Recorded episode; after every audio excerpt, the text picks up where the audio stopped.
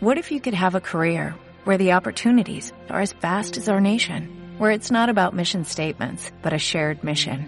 At U.S. Customs and Border Protection, we go beyond to protect more than borders, from ship to shore, air to ground, cities to local communities. CBP agents and officers are keeping people safe. Join U.S. Customs and Border Protection and go beyond for something far greater than yourself. Learn more at cbp.gov/careers.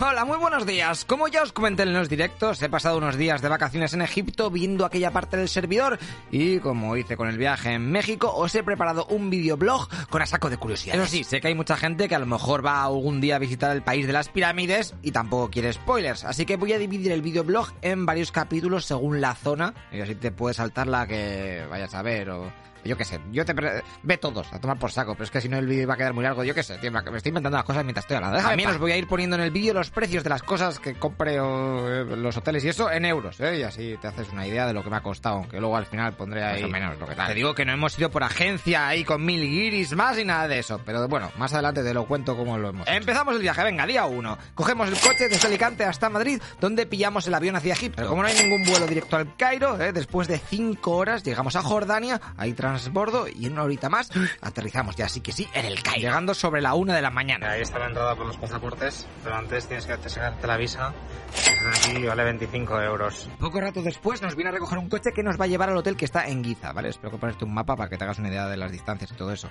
Pero bueno, ahí nos damos cuenta de cómo se conduce en el Cairo. Y eso que a esas horas tampoco había mucha gente, pero bueno, tan fatal. Ahí dan igual las rayas de la carretera, quien tiene preferencia o lo que sea. Eso es un sálvese quien pueda, eh, los coches de choque, pero sin chocarse, mágicamente, no sé cómo lo hacen. Es la hostia. Tampoco nadie lleva cinturón y en muchos coches directamente es que ni van. Así que la sensación de inseguridad al principio es bastante heavy. Aunque bueno, con el paso de los días y viendo que sobrevivíamos, pues un poco se te pasa. También en el camino vimos muchos coches que estaban totuneados con luces LED, ¿eh? como si fueran árboles de Navidad, porque allí es legal, no como en Europa, y unos cuantos tuk-tuks, que son como los típicos mototaxis, ¿eh? por así llamarlos. Venga, pues después de 50 minutos atravesando todo el Cairo, llegamos al hotel, que estaba bastante guay, ¿eh? lo pillamos por las vistas, que están justo delante de las pirámides. Así que las habitaciones, que eran normales, ¿eh? nos dieron bastante igual, total, solo íbamos a pisarlas para dormir. Pero vamos, que por la madrugada ya estamos muy cansados y aquí no se ve una mierda, venga, vamos a despertarnos. Pocas horas después, porque hay que ver tantas cosas que apenas vas a dormir, toca la hora de desayunar. Y ahí sí que sí, pudimos apreciar la salvajada que teníamos delante. Desayunamos a toda leche tipo buffet, con a saco de verduras y movidas típicas. Bueno, aceptable, tampoco vamos aquí. Y también si te asomabas un poquito podías ver la diferencia de la zona turística, el todo bonito donde estamos, pero abajo estaba lleno de mierda. Hay basura por todos lados ya y de moviéndola. Abajo con su coche estaba esperándonos nuestro querido guía, Ali, alias el Amote of the Universe. Tengo que decirte de verdad que se ha portado genial con nosotros, ¿eh? Le dijimos desde España lo que queríamos hacer ahí por WhatsApp y eh, habla español y se ha encargado de mover los hilos para que todo estuviese cerrado. Ya te digo que ir a la aventura ahí de backpacker o mochilero o lo que sea,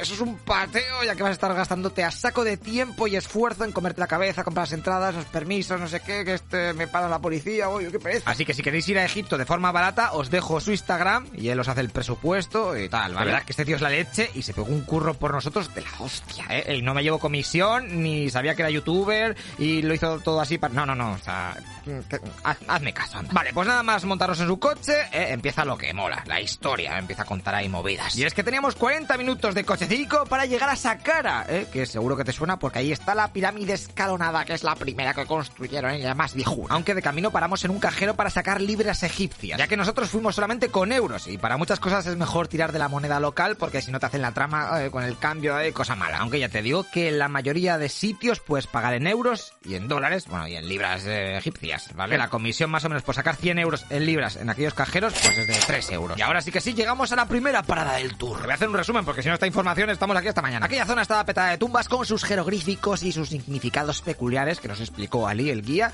y algunos de ellos pues mantenían el color. Hay que pensar que eso lleva ahí casi 4.500 años, ¿eh? La verdad es que después de ver aquello, en cualquier castillo, monumento o catedral que vea por aquí en España, en Europa, me va a parecer una mierdola. O sea, si no tienen ni 500 años y están reventados, y eso 4.500 y están todavía ahí con color, con color. Si es que yo pinto una cosa y ya, al día siguiente ya sabes... Vale. El nivel de detalle es flipante. Y es que hay millones de dibujitos e inscripciones. Tampoco me voy a parar a enseñarte todas las paredes que no acabamos. En algunas de las salas vimos los lugares de enterramiento y no te creas que son en plan, oh, vamos a colocar este sarcófago a dos metros bajo tierra. Eh, no, que va, que va, que va. Está loquísimo. Allí se hace todo a lo grande. O sea que no sé si se aprecia bien, porque con la oscuridad esto no graba una puta mierda, pero está a tomar por culo al fondo, ¿vale? Medida, pues yo qué sé cuántos metros había ahí, es una puta salvajada. Eh, cinco pisos. Te cuento como curiosidad que para meter los sarcófagos tan hondos, ¿eh? porque eso que haces el agujero y luego tiras desde arriba el sarcófago a tomar por culo, se revienta abajo y lo, y lo rellenas de arena. No, no, no. Lo que hacían era, primero el agujero, lo rellenaban de arena, ponían el sarcófago arriba e iban vaciando el agujero, ¿eh? De arena. Entonces el sarcófago iba bajando poquito a poquito con la gente que también estaba vaciándolo eso, ¿sabes? Y ya cuando llegaban al fondo, pues suben a los currantes y vuelven a tapar todo de arena. Así que imagínate el Cristo ¿eh? que era ser saqueador de tumbas. Para que luego, después de sacar toda la arena otra vez, llegues y te toque un huevo kinder vacío. Todos estos lugares que te estoy enseñando eran para nobles y luego al lado había una mini pirámide reventada, la de Tet, un faraón que reinó por el 2340 a.C., así que hizo por allí un lugar topro para enterrarse. Cuando te metes, ¿eh? tras unos cuantos pasillos subterráneos, llegas a varias salas, algunas en donde no queda nada, otras en donde las paredes están a saco con, jeroglíficos, en donde te explican la tabla de multiplicar del 1 o algo de eso, creo. Yo ahí ya me estaba quedando loco con el nivel de pateo de que se pegaban aquella gente, escribir eso que luego no lo va a ver nadie, porque luego si vas te vas a tapar. Y además que está muerto, ¿sabes? Gastad el tiempo en inventar internet o algo. Y en esas llegamos a la sala del sarcófago, el cual tiene aún la tapa de mármol puesta, ¿eh? que a ver quién es el guapo que mueve ese monstruo. Pero tiene una esquinita rota por donde fue saqueada. De hecho, en 1839, cuando fue descubierta, tan solo quedaba dentro un brazo de la momia ahí tirado. Esto como regalo de los. Después de esto nos salimos fuera a encontrarnos de nuevo con el guía, ya que en algunas zonas no les dejan entrar, como en el caso de esta pirámide. Mayormente para que así la peña que curra dentro pues pueda ayudarte, a hacerte fotos, explicarte cualquier mierda a cambio de propinas. Que esto de las propinas, con el paso de los capítulos, os iré contando todo más en detalle, ¿eh? porque esto iba, iba creciendo. Ya que de momento, ¿eh? acabamos de llegar y hemos visto poca cosa. Una vez terminada esa zona, nos vamos en coche a otro lugar del complejo, en todo el jodido desierto. Y ojito, porque ahora viene una de las zonas que más me impresionó y me pegó la patata. Y bienvenidos al Serapium de Sakara. O lo que es lo mismo, un lugar de enterramiento de toros sagrados. Tiene nada más y nada menos que unos 5.000 años de antigüedad, ¿eh? casi nada. Este lugar fue abandonado cuando llegaron los romanos y rápidamente ¡ah! las arenas del desierto se lo tragaron todo así cual Aladín. Hasta que a mediados de 1800 los exploradores europeos vieron que por allí sobresalía la cabeza de una esfinge cercana y tras mucho excavar y poner explosivos en la entrada, la cual estaba colapsada por piedras, pues los franceses consiguieron entrar. Y claro, fliparon en colores con lo que vieron. Unos pasillos que daban a salas en donde se encontraban 24 sarcófagos ultra gigantes de mar. Cada uno de ellos pesa cerca de 60 toneladas. Es que te quedas loquísimo. Aquello es impresionante. La mala noticia es que todos los sarcófagos estaban saqueados, ¡Oh! menos uno, ¿eh? que no lo habían conseguido abrir. Pues venga, los franceses intentaron rápidamente quitar la tapa o moverla a ver qué había dentro, pero eh, eh, era imposible, pesaba que, que, eso es... ¿Quién coño ha puesto esto aquí? No se puede mover. Así que optaron por usar trucos. ¡Dinamita va! ¡Pumba! Abrieron un boquete en el mármol y chachán, se encontraron nada más y nada menos con un alien durmiendo. Nah, en verdad no había nada, tío, estaba vacío. Oh. La cuestión es, ¿cómo leches los saqueadores pudieron hace más de 2000 años mover aquellas tapas de 20 o 30 toneladas y los franceses del siglo XIX eh, ni pudieron un milímetro ahí moverlas. ¿eh? ¿Eh? Aquí solo caben dos explicaciones. O que los franceses eran unos flojos de mucho cuidado, puede ser, o aliens. ¿eh? Aliens franceses flojos, o los dos. Ah, fuera coñas, el sitio está muy guay. ¿eh? También en uno de los pasillos hay un sarcófago con su tapa abandonada, que al final los egipcios en la época romana pasaron de colocarlo y dijeron, mira, estoy hasta el pito, se queda aquí, venga. En alguno de los sarcófagos eh, metí la GoPro ahí con el palico para ver qué había dentro. ¡Y sorpresa! ¡Había mierda! Oh yeah, qué majos los humanos usando sarcófagos como contenedores. Después salimos de allí y fuimos caminando a otra pequeña tumba. Y mira este tío, es un chofer que estaba haciendo de guía a unos guiris y estaba usando el paraguas para dar hostias e ir indicando en los jeroglíficos que explicaba. La cara de nuestro guía, Ali, era un poema. De hecho, al rato no pudo contenerse mucho más y fue a echarle la bronca porque para ellos todo aquello es su historia y hay que preservarla, ¿no? Para que empieces a dar golpecicos las cosas. O sea, no vengas tú luego con tu tontería a hacer un corazoncito y a marcar con tus gilipolleces aquellas paredes porque te comes una maldición de la momia o si no te mato yo directamente. Allí también vimos algunas estatuas que escondían para hacerse los chulos y luego bajamos a otra tumba en donde aún a día de hoy hay egipcios que se juntan por la noche para movidas de magia negra y tal. De hecho, el techo lo tenían todo pintado de sus mierdas. Y es que si pagas a la policía o al ejército y a los que están por allí, pues puedes hacer lo que quieras. Mira, y esto saliendo, ¿eh? Vemos como el chofer ese del paraguas tuvo que pagar una buena propina al trabajador que estaba en aquel lugar por la tontería esa de los ya de la pared. Venga, pues nos montamos de nuevo en el coche y vamos para la pirámide escalonada. En el camino pillamos una botellita de agua, que estábamos sedientos, ¿eh? y os recomiendo que ni de coña bebáis agua de Egipto, eh, de todo el país, ¿eh? si no quieres pasarte el viaje con cagalera. Siempre todo embotellado y sin hielo.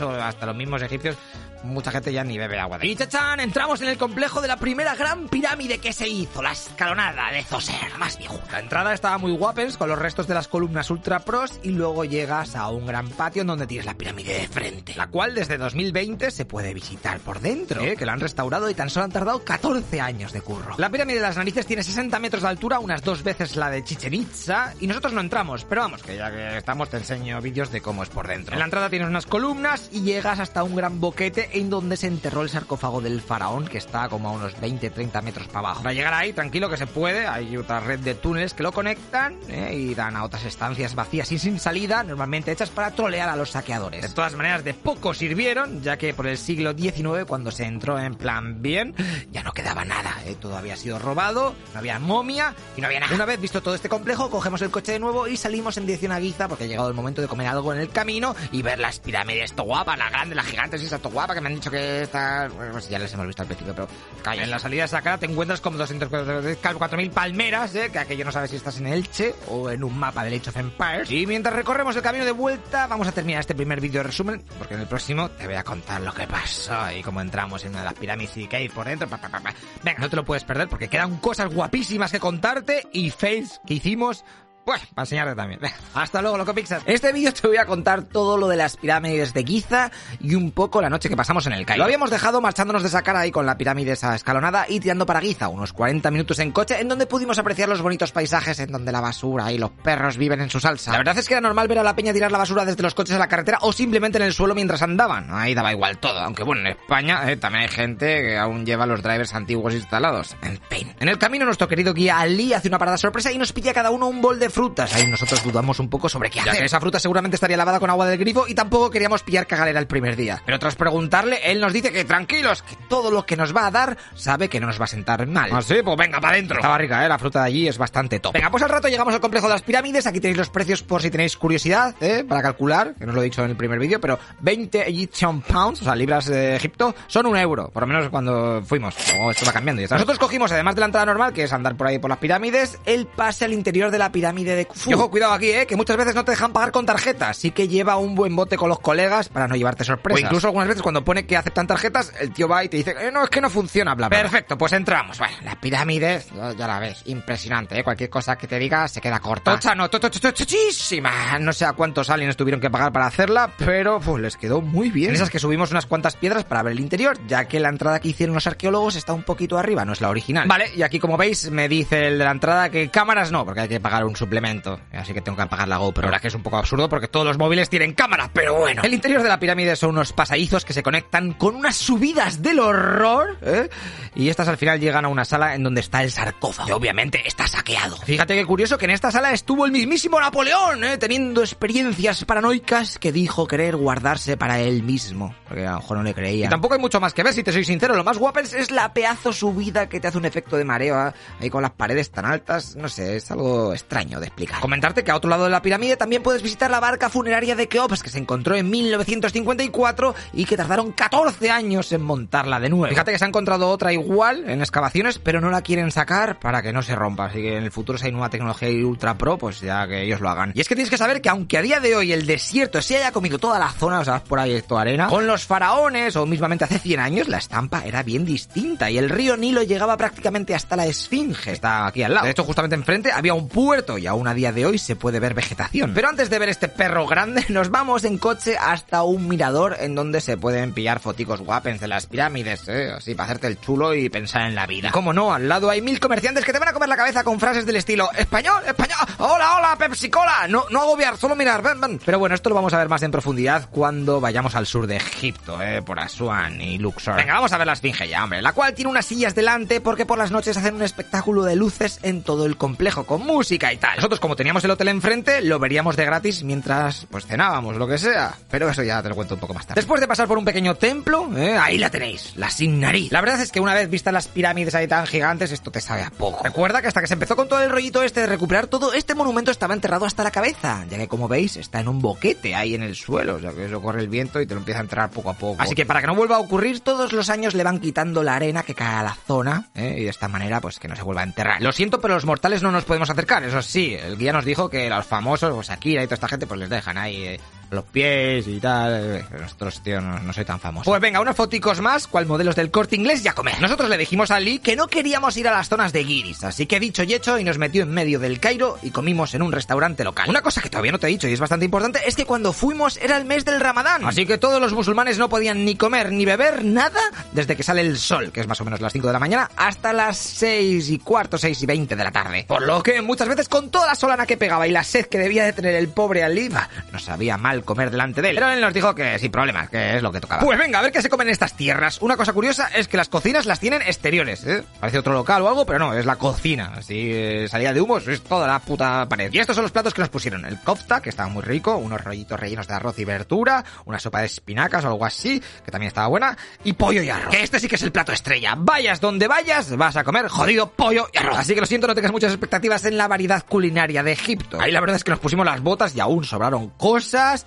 y nos salió como unos 4 euros por cabeza. Ya te digo, ultra hiper barato para todo lo que comimos. Después, como somos unos gordos, fuimos para el hotel a descansar un poco y en el camino paramos a comprar queso y cosas de la zona, ¿eh? Todo esto que veis en la bolsa, pues por un euro cabeza. No sé, es que no yo qué sé, por decir algo, porque yo creo que era menos. Al rato ya se hizo de noche, porque creo que según el mes que vayas es una hora más allí. Como, como cambian la hora en Europa y ellos no lo hacen, pues es un puto cristo. Y como no teníamos hambre, porque estábamos todavía petados, nos fuimos a la terraza del hotel a ver el evento ese de las pirámides de las luces. Pero aquí surgió un problema, porque el hotel no vendía cerveza. Así que nos fuimos por el barrio a dar una vuelta a ver si por los supermercados de al lado había, pero no. Y es que al ser musulmanes, ellos no beben, y si a eso sumamos que era Ramadán, pues ya como de, de joder. Así que tuvimos que conformarnos con esta cerveza sin alcohol que sabía a rayos, pues es que a rayos es demasiado, sabía a la, a la puntica del rayo. Uf, qué mal.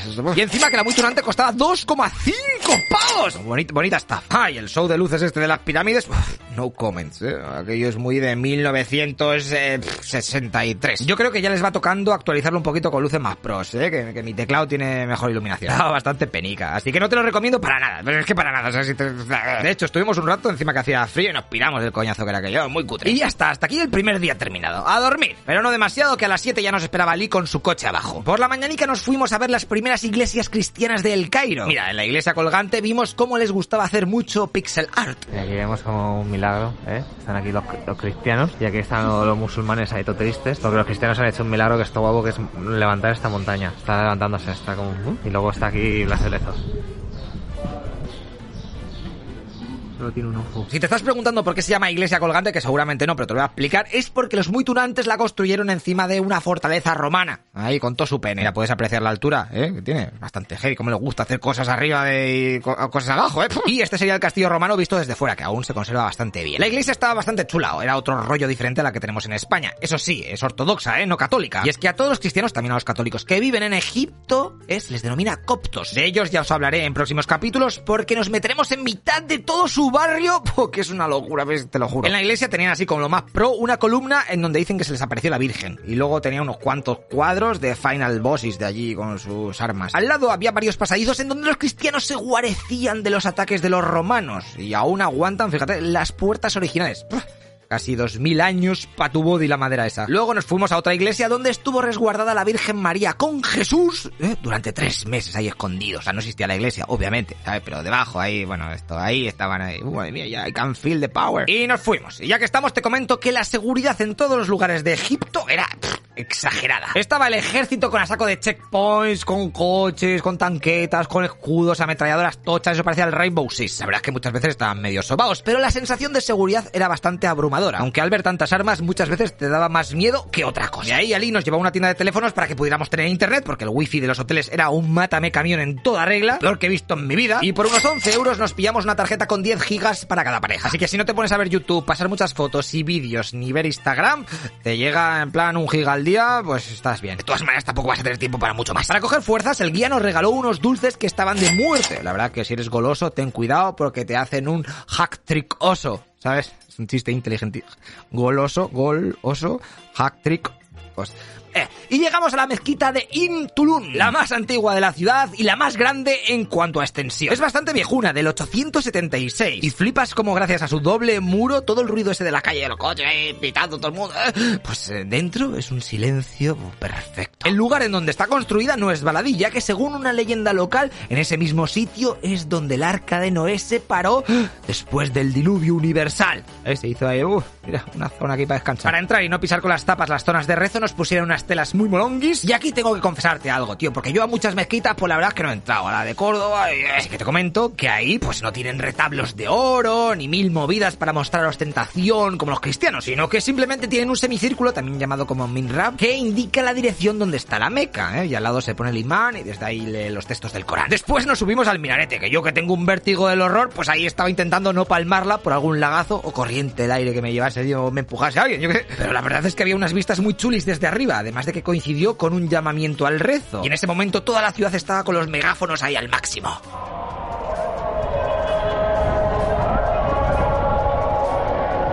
Ay, pues si te lo estás preguntando, eso que hay en el medio, en el patio, es una fuente con la que te limpias antes de rezar, aunque ya no se usa y estaba seca. Y cuando acabamos ahí nos fuimos al museo que está pegado justo al lado, el de Geyer Anderson, un militar inglés que le moló tanto la mezquita que se compró un palacete del siglo XVII al lado. El sitio la verdad que está bastante guapo, tiene la leche de estancias con a saco de figuras y objetos que el tío fue pillando de allí y de allá, tú ya sabes lo que te digo. Estaba tan forrado que cada habitación tenía una temática diferente. Pues yo voy a intentar hacer lo mismo, ¿sabes? Que el baño parezca un baño, ¿sabes? Lo, lo máximo que puedo aspirar. Era un millonario de la leche durante la época de la Segunda Guerra Mundial. Genial, después de esto toca el momento de ir al Museo del Cairo. Ahí, para ver un chorro de momias y el super tesoro de Tutankamón. Que creo que todo el mundo lo hemos visto en revistas, en vídeos, tal, no sé qué. Pero es una de las cosas, y cuando ves en directo, una de las cosas más locas que, mis ojos han visto. O sea, no me quiero imaginar todo lo que tardarían en hacer eso. O sea, total, para dejarlo ahí metido muerto las Que sí, que luego vas a otra vida y esas mierdas. Eh, pero tío, tampoco es plan de malgastar, que estás dejando aquí mogollón de oro y esfuerzo. O sea, ¿cuántas horas ha costado? O sea, como hayan hecho horas extra, te ha salido a todo pan. Y mientras meto la cámara grabando en el escáner de la puerta para ver qué leches graba, es que te vas a quedar flipando, no te lo voy a poner para que haya un poco aquí clickbait. Me despido. Te veo en el capítulo 3 de este viaje de Egipto, donde te explicaré todo de Tutankamón y lo que vimos en el museo. Un fuerte abrazo. Hasta luego, loco Pixar. Vamos a seguir donde lo habíamos dejado. Estaba metiendo la GoPro en el escáner del Museo del Cairo para ver qué había dentro y ¡chachán! Este es el resultado. un momentico, ¡pumba! Eh, a saco de punticos blancos. Hay átomos y cosas de esas chungas, electrones, electrones movidas, eh, somos Marie Curie, chaval. Venga, como curiosidad decirte que en la entrada nos quitaron los de seguridad, los walkie-talkie que teníamos para hablar de gratis ahí en los hoteles, eh, cuando íbamos de excursión, pues teníamos dos walkie-talkies para cada pareja, porque eso, eso Pero no sé, se pensaron que éramos terroristas o queríamos espiarles, vete Así que dale, pa' una taquilla. A ver, el Museo Antiguo del Cairo es bastante tocho, así que os enseño algunas cosas para no aburrir y vamos a lo guapo que es lo de Tutankamón. Cuento su historia y eso. sí, te aviso que casi todo lo han movido al nuevo museo, ¿eh? Pero ese se espera que hasta finales de este año de 2022, pues no lo abran. Pues, eh, nosotros hemos llegado ahí entre Pinto y Valdemoro. A lo mejor vas tú dentro de dos meses y ya casi no hay nada y, ¿sabes? A lo mejor te, es mejor esperar a que abran el nuevo. Yo que sé. En el viejo aún había saco de estatuas pros como esta, ¿eh? y así podemos ver que la calvicie pues la inventaron ellos. Luego mira estos patos, ¿eh? que tienen más de 4.000 años de antigüedad. Algún sarcófago que otro con las pinturas originales muy bien conservadas. Fijaos el curro que tiene que ser eso, ¿eh? ¿Eh? Para que luego te confundas y no tengas tipes... También hay una zona dedicada a Kenatón, que este faraón fue especial, ya que decidió romper con todo y hacer que Egipto fuese monoteísta, ¿eh? y el único dios verdadero era el sol. Pero no solo eso, también el arte de cuando reinó pff, es totalmente diferente al resto de faraones. Es, está loquísimo este tío. Y en sus estatuas se ve como tiene barriguita, ¿eh? no es perfecto como el resto de los faraones. Y los dibujos eran un poco más realistas, así no de todo perfectos. Mira qué, qué, qué, qué cabeza es más de extraterrestres, ¿eh?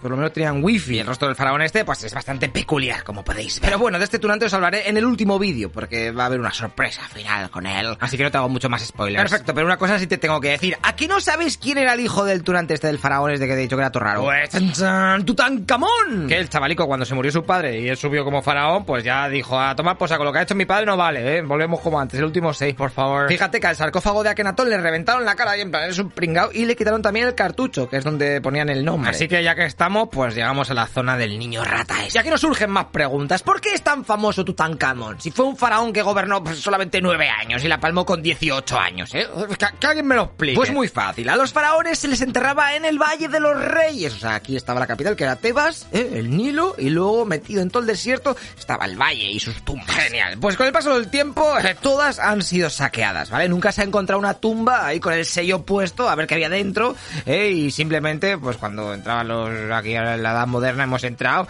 pues quedaban restos, ¿eh? Que los saqueadores no querían, como momias, vasijas y otras movidas cutres. Pero en esas ¡FON! El descubrimiento del siglo, del mundo, de la historia. En 1922, el británico Howard Carter descubre la entrada a su tumba, la de Tutankamón. Fíjate que no había sido saqueada porque las lluvias y los movimientos de tierra habían sepultado la entrada, así que los saqueadores ¡oh! pues no la habían visto, habían pasado de largo. Mira, este era el sello que se encontraron en la puerta ahí sin quitar. Dios, imagínate eh, los nervios de toda la peña que estaba ahí. Iban a ser las primeras personas en ver cómo habían dejado algo otros humanos 3.300 años atrás. ¡Guau! Lo nunca visto. ¿Qué habrá dentro? Tardaron tres semanas en poder preparar todo para entrar. Y esto es lo que encontraron. Había cuatro salas con más de 600 objetos, tres camas, cuatro carros desmontados, tronos, mini barcazas, joyas, cofres, regalos, estatuillas y, como no, la cámara funeraria. O lo que es lo mismo, una pedazo mole ahí encajada que casi ni cabe, que es esta que veis ahí, que estaba ya desmontándola y ahí dentro pues eh, habían metido el faraón. Pero no de cualquier manera, no, no, no. Tenía un sarcófago, luego dentro de este otro,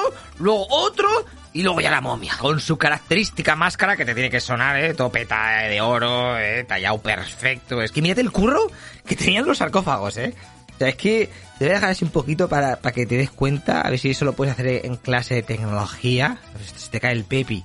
Y luego un chorro de joyas pero madre mía, qué desperdicio. También había varios tronos o sillas, ¿eh? que tienen unos detalles flipantes. Tengo que ir un poquito rápido porque es que, es que esto es para estar media hora viendo una puta cada, cada mierdecica, ¿sabes? Pero no podemos estar. Tiene que esto es YouTube, esto va rápido. De todas maneras, decirte que es una de las cosas más bestias que he visto en mi vida, ¿eh? sin lugar a dudas. Mira que había que estar enfermo para hacer semejantes obras de arte. En fin, no te enseño más porque espero que esto lo puedas ver en tu partida en tiempo real. Así que para terminar con todo el tema del chaval este, enseñarte esto. Y es que pasaba algo muy curioso, porque los egiptólogos sabían que los faraones de la época jugaban a una especie de juego de mesa, ya que habían visto dibujitos en algunos grabados donde se podía medio ver. Pero nunca habían tenido el juego en sí, ¿sabes? O sea, lo ves ahí en dibujitos, pero en, en 3D, ¿dónde está? Pues vale, gracias a la tumba de Tutankamón pudieron hacerse con uno. Lo malo es que obviamente no venía con las instrucciones y a día de hoy pues no se sabe cómo jugaban. Lo siento. Por último decirte que la tumba del Valle de los Reyes de Tutankamón en sí no es muy pro, no, no está casi pintada ni nada, ya que parece que el faraón se murió antes de tiempo y tuvieron que meterle ahí pues, como estuviese el agujero. O sea que imagínate si en el futuro se encuentra la tumba sin saquear de otro faraón más pro. Madre mía, podemos flipar. Vale, lechero, pero entonces, ¿aún quedan tumbas de faraones por descubrir? pues eso te lo voy a explicar en el vídeo cuando vayamos al Valle de los Reyes, ¿eh? Que así está todo mejor en su sitio. Venga, al lado pudimos ver más momias y también un poquito más nuevas, de cuando llegaron los griegos y los romanos. Que estos ya iban un poco más a lo baratico, como podéis ver, pero había algunos dibujos y máscaras eh, bastante graciosas. Lechero, no te rías de los muertos. Ay, perdona. Las salas del museo son para perderte. Es que hay tantas que tu cerebro seguramente desconecte. El mío lo desconectó bastantes veces. Porque mira cuántas figuritas. Tendrán petados los almacenes de cosas. Aquí solo tiene que haber el 1% de 1%. Mira este pergamino, ahí con su caligrafía perfecta y sin faltas de ortografía, con acentos encima de los pájaros y todo eso. Nada de locos. También había sandalias de la época, cadáveres momificados en donde el pelo se veía al pelo, eh, nunca mejor dicho. Además de bebés que daban un poco de mal rollo. Luego había una sección de animales momificados, donde tenían cocodrilos gigantes, perros, monos y pájaros. Y ya está, vamos a salir de aquí que te va a dar un chungo de ver tantas cosas. Necesitamos tomar el aire. Mira, en el ascensor del parking había una señora solamente para dar los botones, eh. Ahí sentada en una silla. Obviamente lo hacen para pedir propina, como era de esperar. Es que en Egipto, pobreza, pues hay unas cuantas. De ahí, nuestro guía Lee nos llevó a coger fuerzas donde una señora que hacía patatas fritas, ah, pues ahí en mitad de la calle, ¿eh? y esa bolsa que veis, ahí más varios panes, costó unos 75 céntimos. Pero nosotros queríamos más, así que fuimos a un local en donde comimos una especie de falafel, eh, y uno de estos que la verdad está bastante bueno, y eso que yo soy to carnívoro, pues costaba unos 40 céntimos.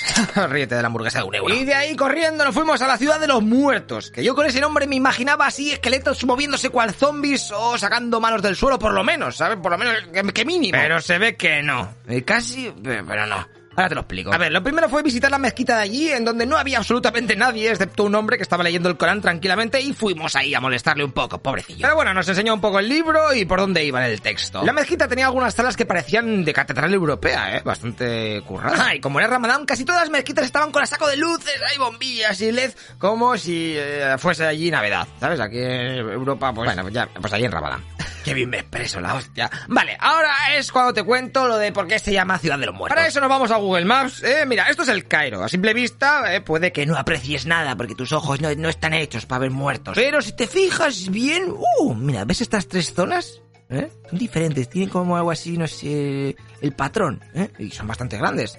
Bueno, pues son tres cementerios. Pero no como los tenemos en España ahí que ponemos una crucecita o un nicho. eh, que va, que va, que va. Ahí son pequeños mausoleos o casitas en donde se entierra la gente. Lo que pasa que a día de hoy, como hay mucha gente pobre que no tiene dónde vivir, o hay peña que también quiere estar ahí cerca de sus antepasados, pues se han puesto ahí a, a vivir en aquellos mausoleos. Lo que las construcciones ahora se han convertido en sus casas. Así que aquellos como mini ciudades con sus tiendas, puestos de trabajo, etcétera. Nos habría molado entrar para ver qué jodida paranoia es esa, pero no es un lugar muy bueno para entrar como turista, ¿eh? Y encima con la cámara en plan pichón, pues mira. Pero vamos, que por ejemplo el colega Lethal Crisis estuvo por ahí dentro y grabó un poco el percal. ¿eh? Eso verde azulado que veis ahí son las tumbas en sí. ¿eh? Y la peña vive alrededor. Supongo que ya muchos le conoceréis, pero bueno, suscríbete a su canal que es la hostia. Esto majo. Venga, y de ahí nos vamos a ver un poco el paisaje ¿eh? en un lugar privilegiado con el atardecer de fondo. Ay, madre mía, qué bonito, creo que voy a potar. De hecho, desde ahí se veía perfectamente una de las ciudades de los muertos, ¿eh? Pues es que aquello es inmenso, como para no verlo. Y como ya se hacía de noche, tocaba el momento de visitar uno de los lugares que te prometí en el anterior vídeo. Es el barrio copto. O sea, el de los cristianos. Pues eso te lo voy a explicar en el próximo vídeo. Y además te tengo que contar una tradición que tienen los musulmanes durante el ramadán que me dejó bastante flipando. Pero mientras tanto te dejo con esta ambulancia que intenta avanzar en medio del caos del tráfico del Cairo. O sea que good luck si te pasa algo allí, my friend. Hasta luego, Loco Pixar. Estábamos de camino para ver el barrio copto, o sea, el cristiano, pero en el trayecto pudimos ver algo que nos chocó bastante. Y es que cuando se acercaban las 6 de la tarde, se acababa el ayuno para, para los, todos los musulmanes del Ramadán. Y en la calle, que flipas, había gente que regalaba comida y bebida a todo el mundo que pasase en coche, ahí en mitad de la carretera. O sea, es que muchas veces estaban a punto de atropellar. Y ya nos dijo que es una costumbre en todos los países musulmanes y que muchos chavales se gastan su propio dinero para poder hacer estos regalos y que así la peña pueda romper el ayuno. Uh, pues esto me pareció algo bastante heavy, ¿eh? La verdad es que no me imagino que en España la gente saliese en masa a la calle a regalar cosas, ¿eh? Me mola mucho. Esto el lecherismo ilustrado lo tiene que instalar. Y al rato sí que sí, llegamos al barrio de los cristianos, ¿eh? También llamado Ciudad Basura. Porque lo que veis a los lados, sí, es basura.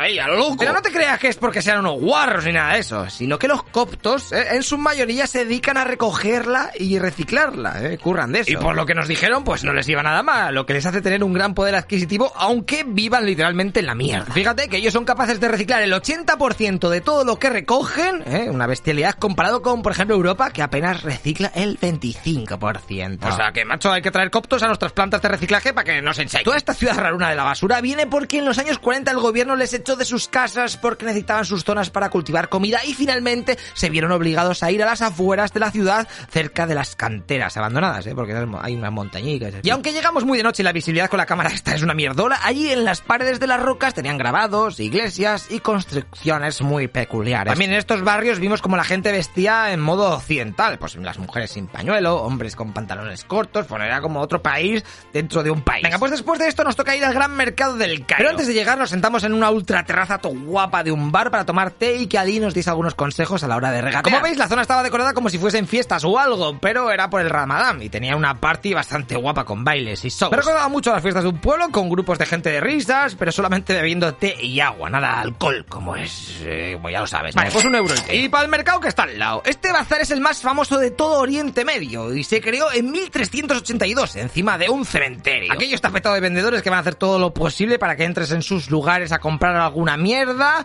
eh, tipo papiros, perfumes, esencias, figuritas o lo que se te ocurra, vamos. Nosotros entramos en un par de tiendas de antigüedades que directamente parecían almacenes de cachivaches. Y recuerda, por favor, eh, que siempre tienes que regatear. Lo normal es que por lo menos eh, la mitad del precio original del que te digan, de primera. Si eres español y ya has estado por ahí, seguramente te hayan llevado a la tienda de Jordi, ¿eh? que es la más típica y que está en un segundo piso de un sitio bastante lúgubre y mal rollo. Pero a decir verdad, la seguridad era bastante tocha, ¿eh? Había policías por todos lados y eso que íbamos acojonados ahí con los bolsos y las riñoneras a buen recaudo. Pero aunque sin más, ¿eh? También había conciertos, gente cantando en alguna de las plazas, bueno, aquello está petado de peña. Y después de comprar alguna estatuilla, colgante, anillo, cualquier mierda que se nos haya antojado, pues nos volvemos para el hotel. El conductor que nos llevó era un junkie de los coches y el trayecto de vuelta, bueno, aquello pareció el Need for Speed. Una cosa curiosa es que muchos egipcios por la noche no llevan las luces dadas del coche porque se creen que gasta. Y eso es un peligro bastante heavy porque también te suelen pasar peatones por lugares aleatorios, ¿eh? que si a eso le sumamos la nula iluminación, pues es un combo perfecto de accidentes. Pero nosotros no vimos ninguno. Siempre pasando a milímetros de los demás vehículos, apurando hasta el último vuelo. Ah, y si cruzas una carretera andando por allí, no tienes que pararte, ¿eh? Los coches ya calculan para no atropellarte. O sea que dicen, vale, cuando llegue yo estará por aquí.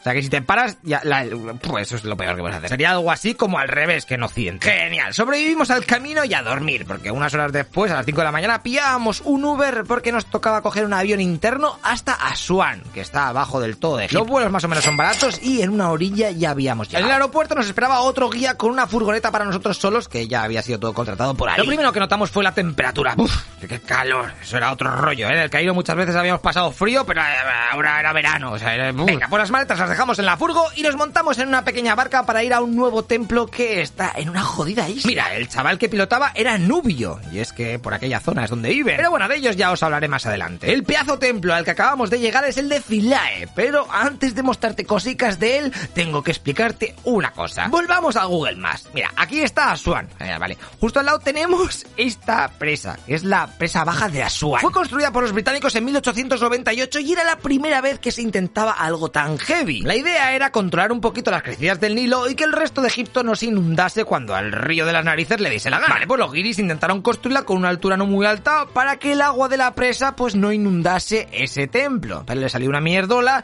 y con los años pues fueron haciendo el dique más alto, más alto, más alto, más alto. ¡Pum! resultado, este que veis aquí. El templo que vamos a ver pues se sumergió. Ahí todo petado de agua. Así que en 1960 la UNESCO decidió echar una mano por allí y tacatra. Una de las islas cercanas que era más alta, pues la adecuaron con cimientos fuertes para el patio que se avecinaba. Ya que empezaron a coger el templo pieza por pieza y lo movieron a su nueva ubicación, colocando todo con las distancias originales. Vamos, un puzzle 3D nivel extremo. El lugar original donde estaba este templo estaba cerca, ¿eh? es allí donde veis los arbolicos y esos medio enterrados. De hecho, en muchas piedras los trabajadores que hicieron este traslado dejaron algunos dibujitos de risas como recuerdo. Y también hay firmas de gente viejuna en plan 1869. jijiji. Ah, y hay otra presa un poquito más arriba de la que te acabo de contar, ¿vale? Que es la realmente bestia. Ahí ya dijeron, vamos a hacer una bien. Coño, vamos a gastar aquí el dinero. Que es la gran presa de Asuán, pero de ella te tengo que tener, bueno, te voy a hablar fijo, pero cuando veamos a Busimbel, ¿vale? Porque ahí ya, ¿sabes? Tengo que estar, esto está en mi mente todo perfecto. Y chachán, ahora sí que sí, os presento el templo de Philae construido por el 370 antes de Cristo. Aquí, además del dedo de Patri, os tengo que enseñar algunas cosas guapas. Como por ejemplo, textos que los franceses hicieron cuando llegaron por ahí, en plan graffiti moderno, ¿eh? pero, pero bien. Como veis, las juntas entre las piedras, después del traslado ese que te contaba, pues a veces no nos quedaron ahí muy, muy sutiles, que digamos. El sitio es una pasada con varias salas interiores y fíjate en esto, ¿eh? que está en esta columna. ¡Oh, madre mía, si es una cruz. Cabal, los faraones ya predijeron lo de Jesucristo. No, no, no, no, no, que va. Sino que cuando llegaron los cristianos, convirtieron aquel lugar en una especie de iglesia, ¿eh? Y lo tunearon a su gusto. Mira, aquí es donde daban misa y en el agujero ese pues metían el cal. Lo que hicieron los cristianos más heavy y que te enseñaré mejor en otros templos es esto.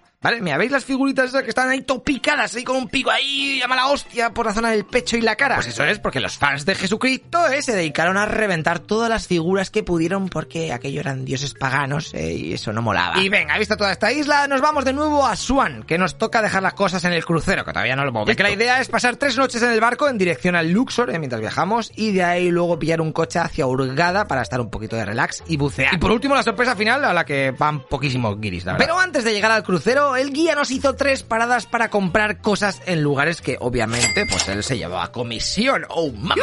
Comienzan las palmadas y desastres económicos del viaje. Menudas timadas nos pegaron. Y para que no caigáis en las mismas trampas, porque nosotros somos unos pichones, os lo voy a explicar con todo lujo de detalles en el próximo capítulo, ¿vale? Turistas turisteando. ¡Hasta luego, Luca Pizzas! Como ya os dije, estamos por el sur de Egipto, en el llamado Alto Egipto. Es decir, por Asuán. Pero allí el nuevo guía que teníamos nos iba a llevar a las típicas tiendas de la zona. De hecho, a estas las sueles ver a saco, ¿eh? Por fuera, porque pones culo. No sé o sea, que son una especie de talleres. El primero en el que entramos fue en uno de papiro. Allí, nada más llegar, nos hicieron una demostración de cómo se hace. Así que te lo voy a explicar. Se coge la planta del papiro y se le pela el tronco, pero eso todavía es una mierdola y se rompe muy fácilmente. Así que se corta en láminas, se amasa cual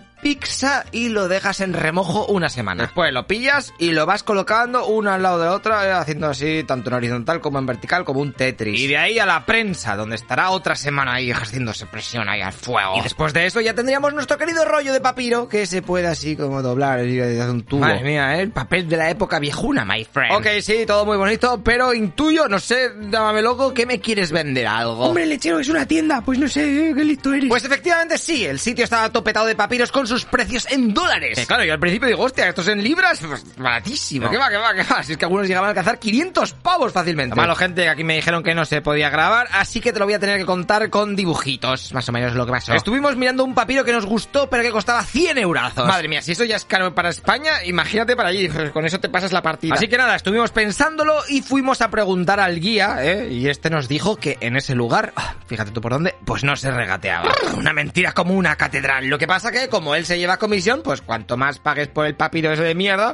pues más dinerico va a ganar él. Date cuenta que seguro lo que nos contaron otros egipcios más tarde, ¿eh? Suele llevarse el guía hasta el 40% de lo que pagues. Así que para él es una triunfada, ¿eh? Cuanto más caro, pues más dinero. es que el precio del papiro ese era desorbitado, macho. Así que tras pensarlo mucho, ellos vieron, los de la tienda, que a lo mejor nos largábamos sin pillar nada. Y el guía volvió a aparecer y nos dijo, mira, voy a ver, e-, esto no lo suelo hacer, ¿eh? Pero voy a negociar con ellos en vuestro nombre a ver si pueden bajar un poco el precio. Así que el guía se puso a hablar con el de la tienda como si fuera la primera vez que se viesen o algo. Y es que fíjate que el guía nos dijo que era la primera vez que iba a ese sitio.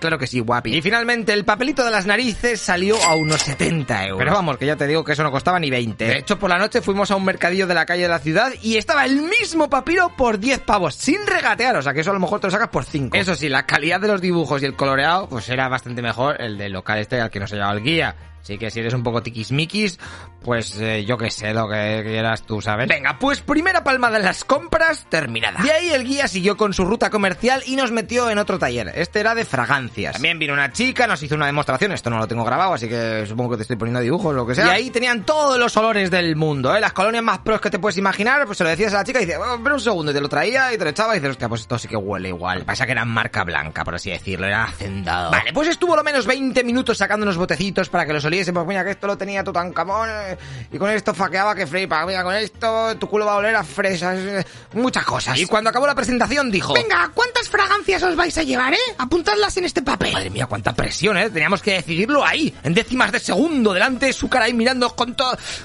Los botes costaban desde 20 euros el más pequeñito de 20 mililitros hasta 85 pavos el de 250 mililitros. Obviamente la chica esta también nos dijo que allí tampoco se regateaba. Y nosotros, que ya habíamos espabilado un poco, ¿eh? Solo un poco, tampoco vamos a fliparnos. De lo que acababa de pasar con los papiros hacía hace 5 minutos, eh, le hicimos una propuesta ofreciendo solamente el 75% del precio final. No queremos pagarte todo lo que nos has dicho.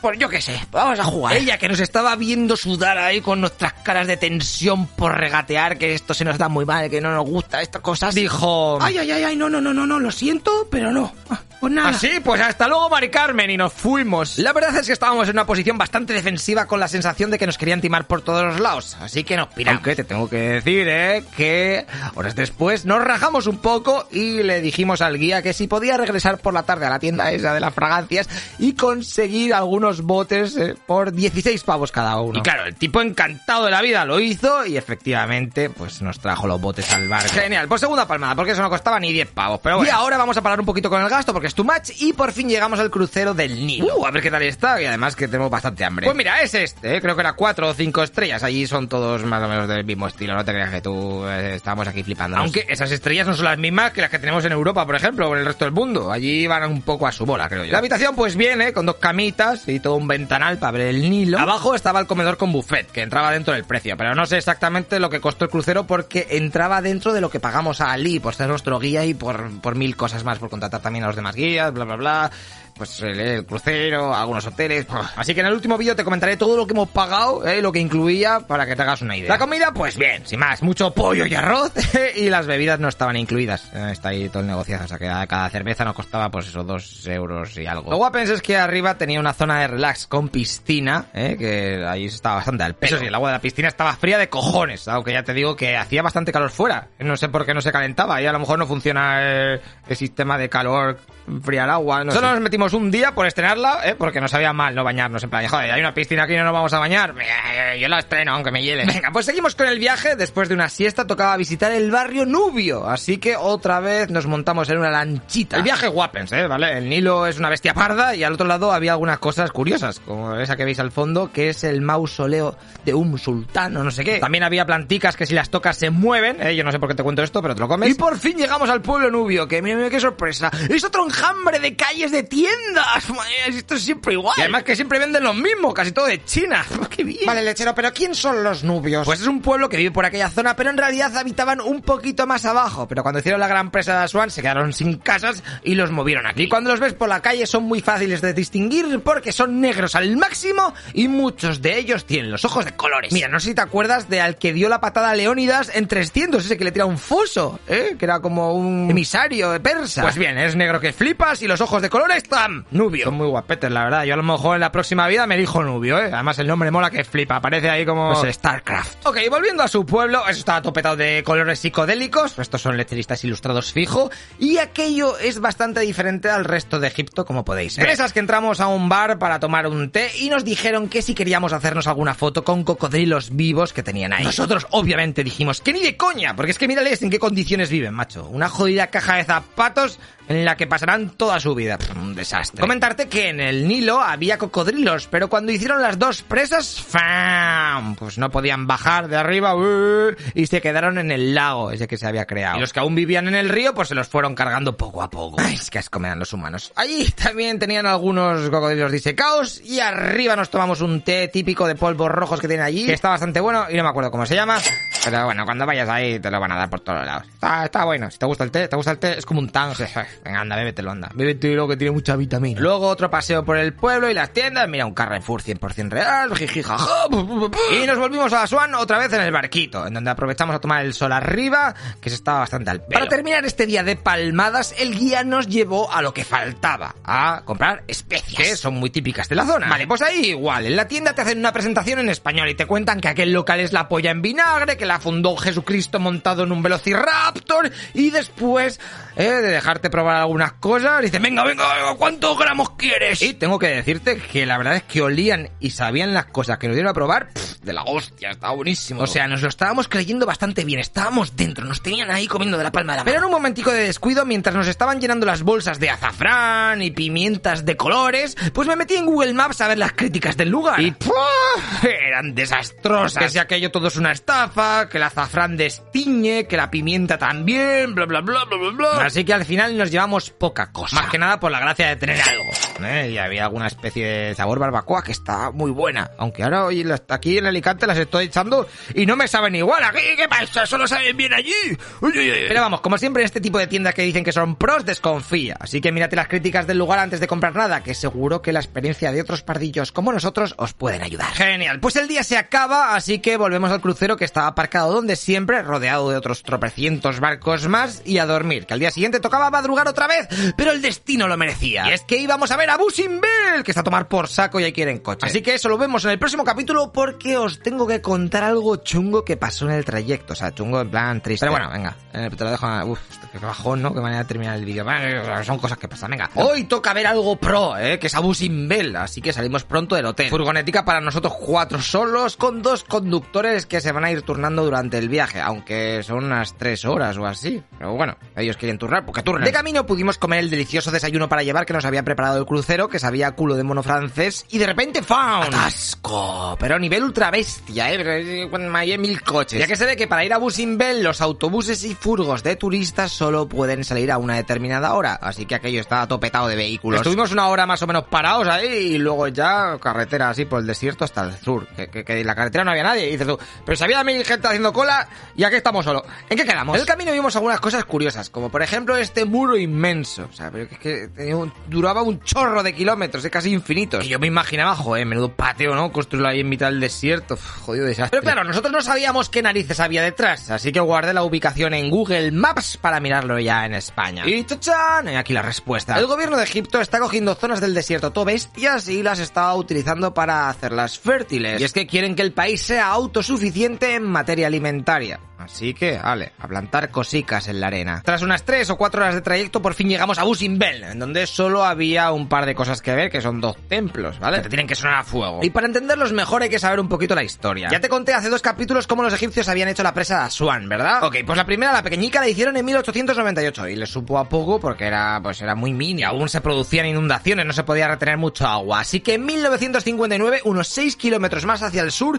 hicieron una nueva presa muchísimo más bestia. La cual, fíjate por dónde, no quiso ser financiada por Estados Unidos y Gran Bretaña porque estaban picados con Egipto. Así que la Unión Soviética fue la que echó una mano. Una vez que la terminaron, ¡buah! Eso fue un hack en toda regla para Egipto. Ahora podían almacenar muchísima más agua en el lago Nasser, llamado así por el presidente que hizo la presa. Y con esa huiga que les está sobrando, pues se están poniendo las pilas a convertir zonas del desierto en cultivables. Porque si no, ya me dirás tú que leches pintan todas estas plantaciones ahí en mitad de la nada ahí con círculos. Esto parece extraterrestre, extraterrestres en Egipto en todos los lados. Perfecto, pero para hacer aquella presa tenían un problema, porque eso significaba que poco a poco iba a aumentar el agua artificial, la altura, ¿sabes? Iba a petarse todo aquello de agua que acaban de crear. Así que había que ponerse las pilas para mirar qué monumentos iban a quedar sumergidos. Y aquí es donde dijeron, hostias, mierda, el pepinaco de Abu Simbel que está a las orillas del río Nilo que queda ahí todo bonito, ahí, que te puede bañar si quieres, lo vamos a reventar. Así que el mismo año en el que se acabó la presa, los egipcios pidieron ayuda para poder rescatarlo. Y la UNESCO, ayudada por algunos países, entre ellos España, dijo, tranqui, tranqui, que te ayudamos, pues venga, a cortar todo el templo en cachitos y subirlo unos 60 metros más arriba para que esté seguro. Madre mía, no sé si eres consciente del Cristo que te estoy contando. O sea, taparon toda la entrada con arena para proteger la portada. Ya que lo primero que tuvieron que hacer es hacer una muralla alrededor del templo para que el agua, que cada vez estaba subiendo más, pues no molestase en los trabajos. Y después tuvieron que quitar todas las piedras que estaban alrededor de la montaña porque querían colocar todo exactamente igual al original. Claro, pues si alguna de las piedras se caía, pues que no reventasen las estatuas. Los tapan con arena, es una protección, es un esto de, de burbujitas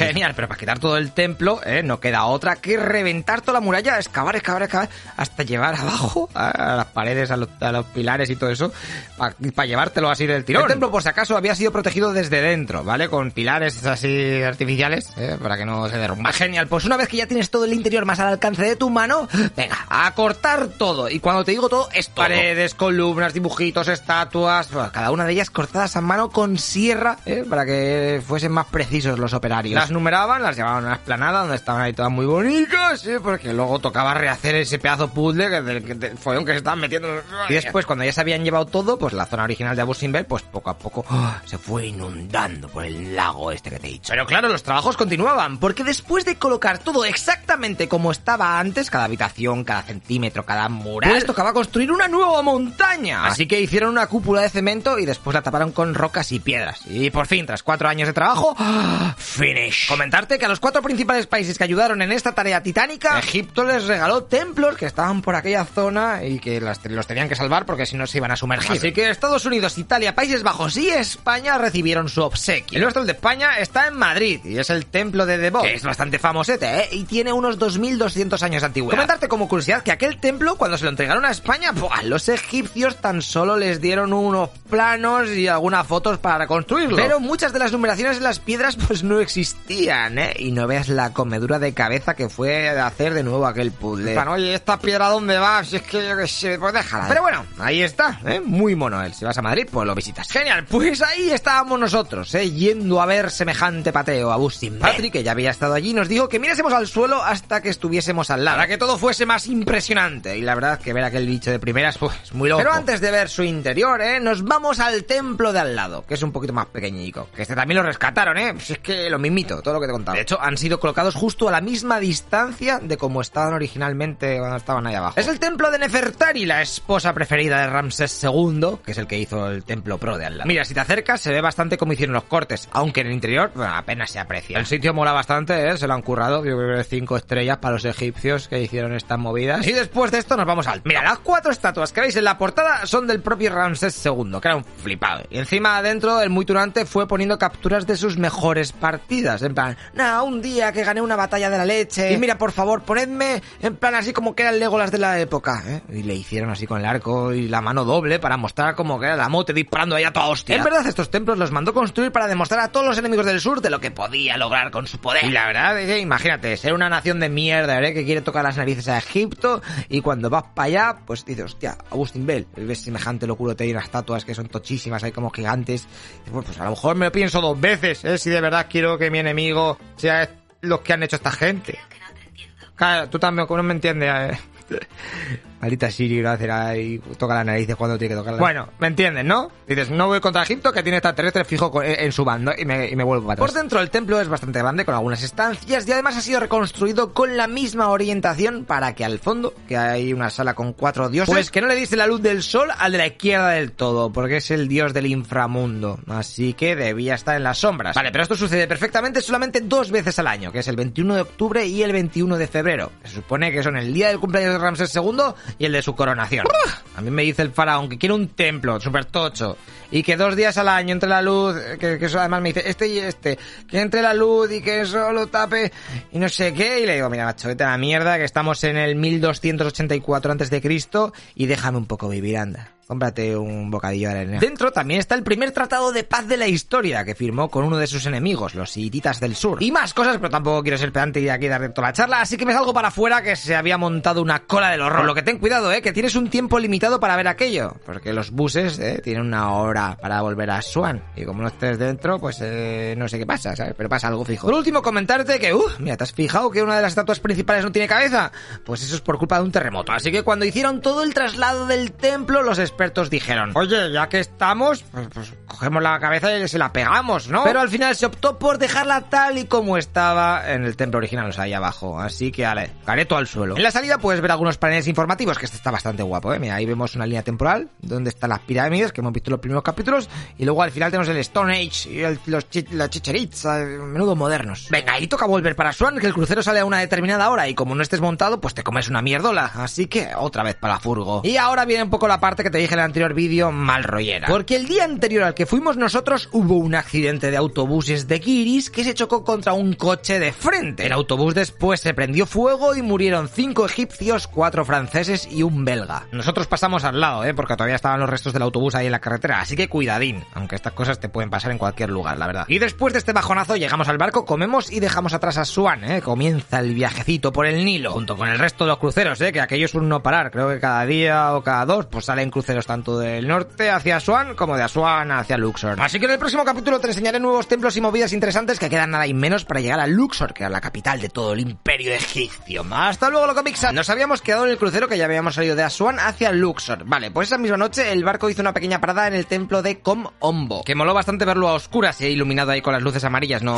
con el sol, que ya habíamos visto mucho. Así así como un lugar diferente, ¿eh? Bueno, aquello está petado de jeroglíficos, como siempre, bla bla bla, no te quiero aburrir, así que te explicaré qué es esto. Es un nilómetro, que vamos, un pozo, que mayormente sirve para medir cómo va de cargado el río Nilo. Ahora ya da igual, porque con las dos presas que han hecho lo tienen como quieren, pero antiguamente con todas las crecidas y sequías, pues era una manera de saber si se avecinaban tiempos de hambruna o de bonanza. Y además esto era guay para poner impuestos. Y al lado de este templo estaba un museo de cocodrilos. Buah, ahí los tenían de todos los tamaños, desde grande, huevo, bebés, fetos, momificados. Venga, después para el barco, eh, que en el camino te van a tosigar bastante los mercaderes que ahí pues están estratégicamente colocados. Así que si no quieres comprar nada, lo mejor es casi ni mirarles y ni hablar. Sé que es un poco duro, pero es que a la mínima que dices, no, gracias, es que bueno, ya te vienen otros cinco. Y dices, hostia, que se sabe hablar. Bueno, eh, estos son mis consejos, luego haces tú lo que quieras, cariño. Una vez ya en el crucero cenamos y a dormir. Mientras tanto, el barquito ha ido subiendo ahí por la noche y nos despertamos parados en el templo de Edfu. Ok, pues desde la orilla hasta el templo, que está un poquito lejos, lo normal es coger un carro de estos a caballo. Pero nosotros no somos muy fans de estas movidas ahí con animales, así que le dijimos a Lee que por favor nos pillase un taxi. Genial, él lo contrató y de repente apareció un señor que que nos recogió con un coche de la época de los faraones, ¿eh? Y nos llevó en un momentico. Muy majo él, aunque casi ni sabía inglés ni castellano. En este templo no contratamos guía, así que tuvimos que hacer cola para comprar los tickets luchando con los propios guías de los diferentes grupos que se intentaban colar a la mínima, ¿eh? Ríete tú de las viejas del mercado. Costó unos 5 pavos la entrada. Y allí, a lo lejos, lo veis, ¿eh? ¡Uf! pedazo muro que hicieron. Lo empezaron a construir en el 237 a.C. y con el paso de los siglos, ¡oh! cayó en el olvido. Después, las crecidas del Nilo lo enterraron de lodo y arena. Así que la gente empezó a construir casas al lado y encima, así como si no hubiera nada. Hasta que llegaron los franceses y empezaron las excavaciones. El lugar, la verdad, que es impresionante. Los muros interiores y exteriores ¡oh! son todo altos. Y mira, ya os comenté en anteriores capítulos que los cristianos cuando llegaban a estos templos, pues reventaban los dibujos de los que para ellos eran dioses paganos. Bueno, pues aquí, ¡buah! vais a ver cómo se pusieron las botas, eh, con el pico a joder todo, hay cosa mala, menudo aburridos. Ya os digo que si sois unos fanáticos, eh, no hace falta que reventéis lo del pasado, ¿vale? Lo de los demás. No, no, no, no. Buscáis un solar y hacéis algo más pro,